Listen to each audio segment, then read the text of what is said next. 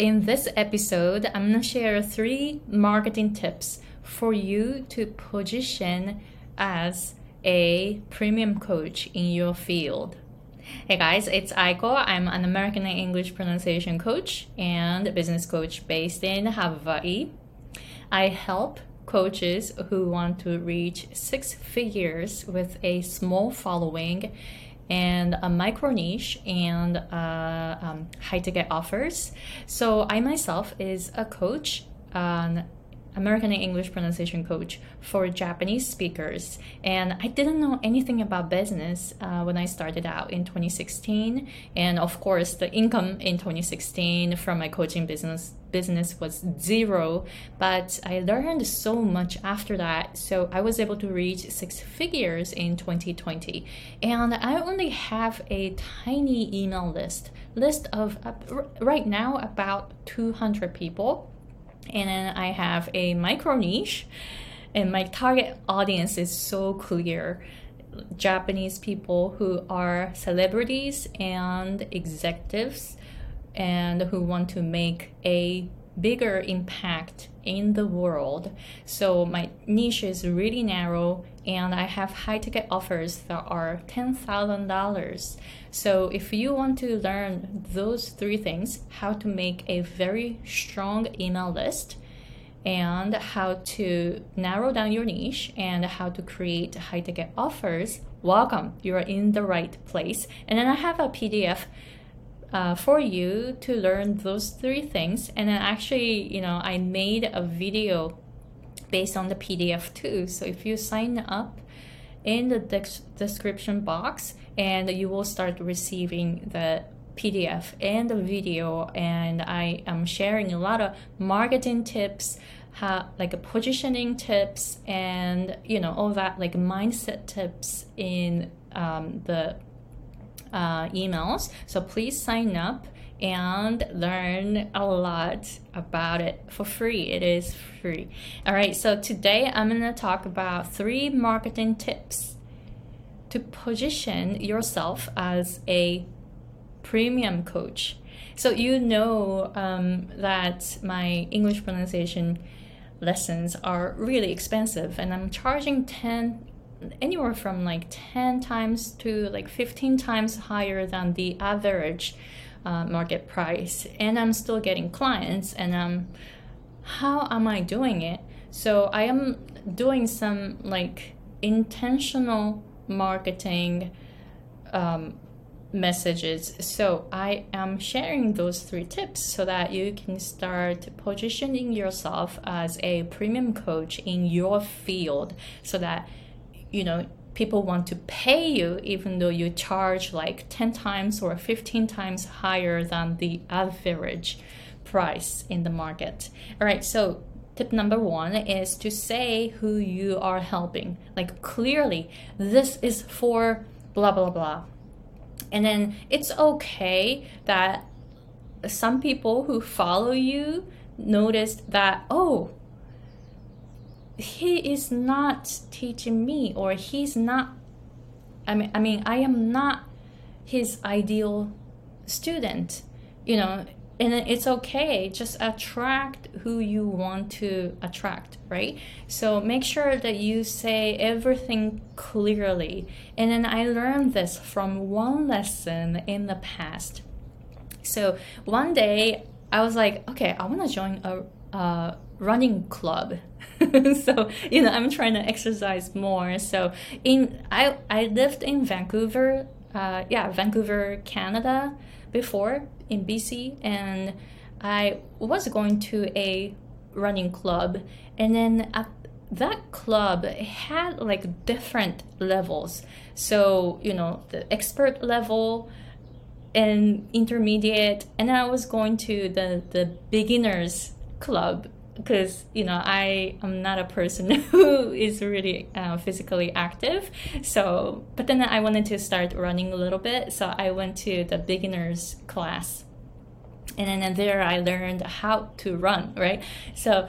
So I was thinking to join a running club like this in Hawaii on Oahu when we moved here. So one day I found a club and then I asked the person, hey, I want to join the next meeting and I am a beginner. Is it okay if I join? What kind of people who are joining? Do you have any uh, like levels, different levels kind of stuff? And then she's like, hey, yeah, just come here and check it out. Yeah, you can join, you know, kind of stuff. So, so the next week I went to the meeting, right? Or, you know, I went to the club and then and then I showed up and then realized so many people looked like expert on running already. And I'm like, oh no, I feel like I'm out of the place.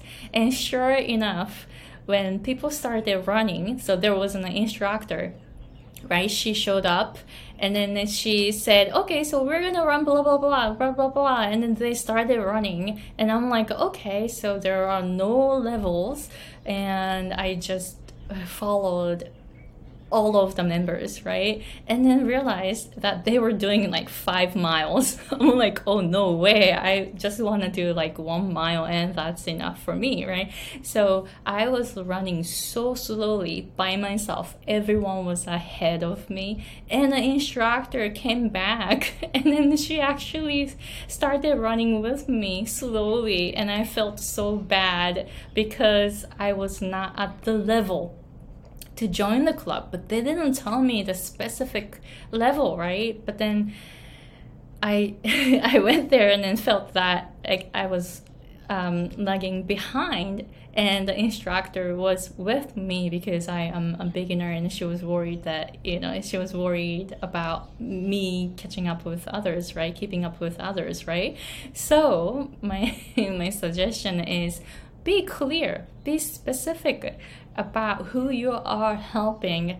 And then, for example, my English pronunciation coaching, this is only for Japanese speakers who are advanced English learners. And I'm super specific and particular about it because of the running club experience. I don't want anyone to feel overwhelmed when they join my um, coaching and I realize, oh, my level is not meeting with other people's level, right? So I don't want any surprise. So from the beginning, I say that my coaching is only for advanced English learners who are Japanese speakers, right? So I am super specific about it. So I highly recommend the you market your coaching this way too so that there is no surprise for anyone who start taking your coaching. And tip number two is to say that you choose your clients not the other way around.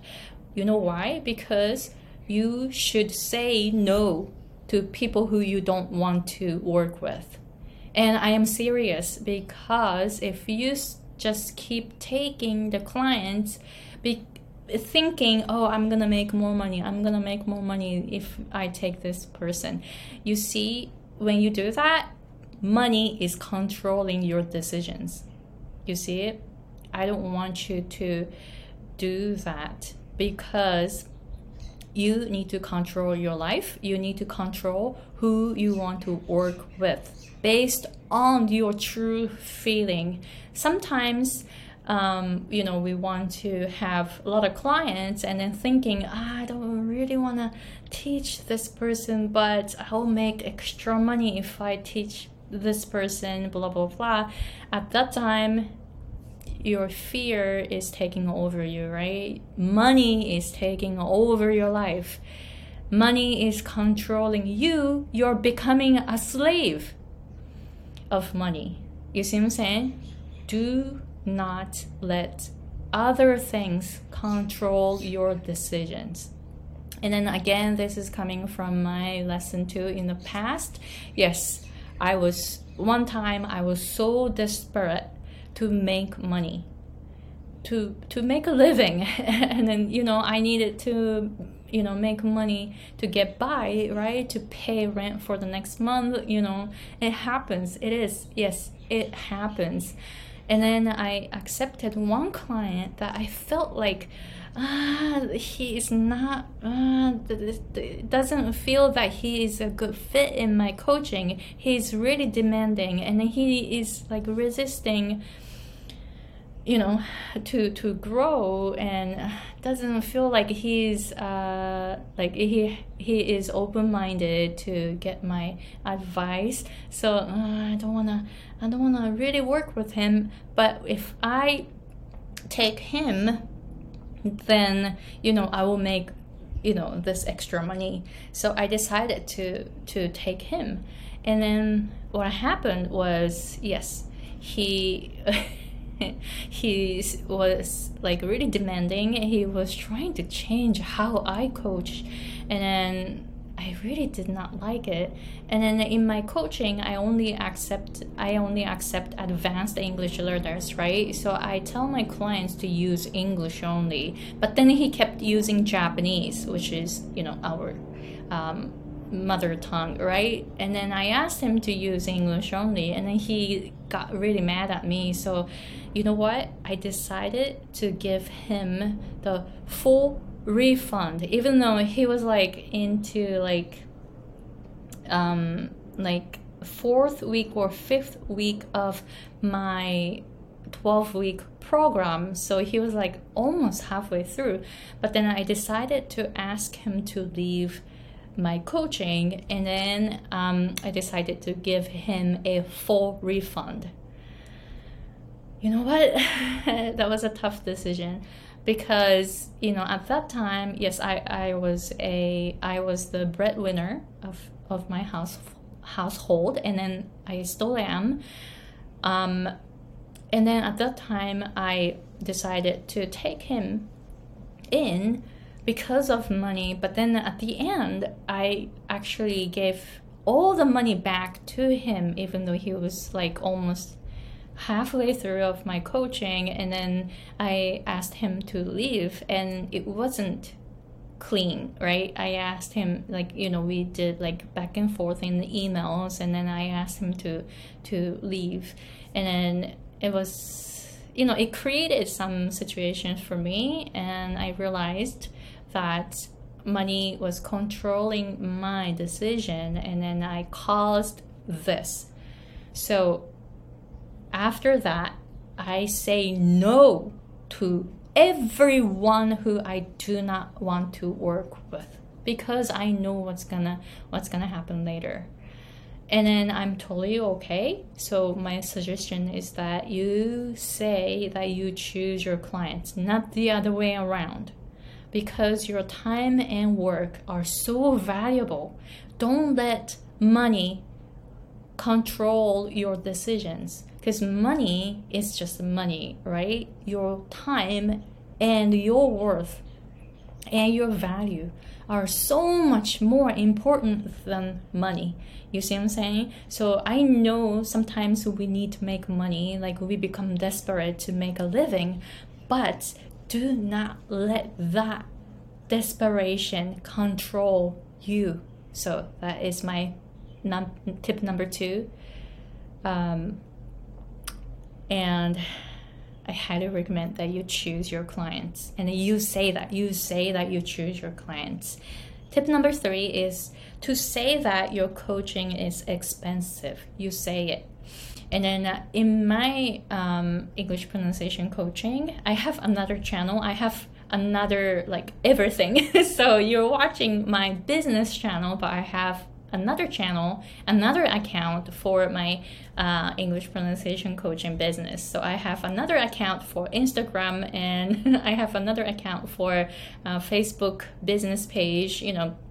So you're just seeing my um, business coaching side, but I have you know another thing for my english pronunciation coaching. So in you know there i say that my coaching is not for everyone. I am not for everyone. So and you're not for everyone either. So um, say that your coaching is expensive up front so that people know what to expect, right? And then um, I usually list my all the prices on my website. Let's say uh, if you're interested in, in my private coaching, in my English pronunciation coaching, then I say, hey, you know, I charge eight hundred thirty-three dollars an hour, and there is a twelve uh, lesson package. So therefore, it's ten thousand dollars.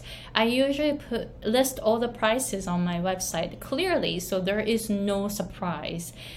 So my suggestion is that you say that your coaching is expensive, so people know what to expect.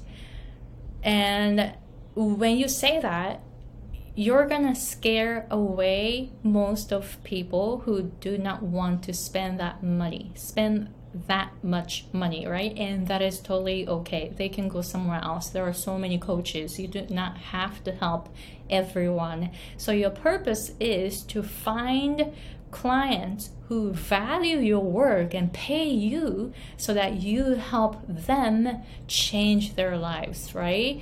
Coaching is about giving life transformation. So my English pronunciation coaching is not about improving my clients in English pronunciation. I give them a life transformation. And then I know that when people don't pay, they do not do the work. I know that because I used to charge $40 an hour. So I know that you know those clients didn't do the work. Those clients didn't get a transformation right now I teach uh, I, I charge $833 an hour and I see my clients transform and I'm serious. So when people pay a lot, they really do the work. They actually do the work. And I highly recommend that you charge higher so that your clients do the work. Otherwise, they're not going to practice, they're not going to do the work. And I, I've seen it, I've witnessed it. So this is why I'm saying it. So say that your coaching is expensive so that you scare away certain type of people you don't want to work with anyway. And then you only attract people who you want to work with. So, those are the three marketing tips for you. Number one was that um, be clear about who you are helping. Number two was that say that you choose your clients, not the other way around. And then the third point was to say that your coaching is expensive.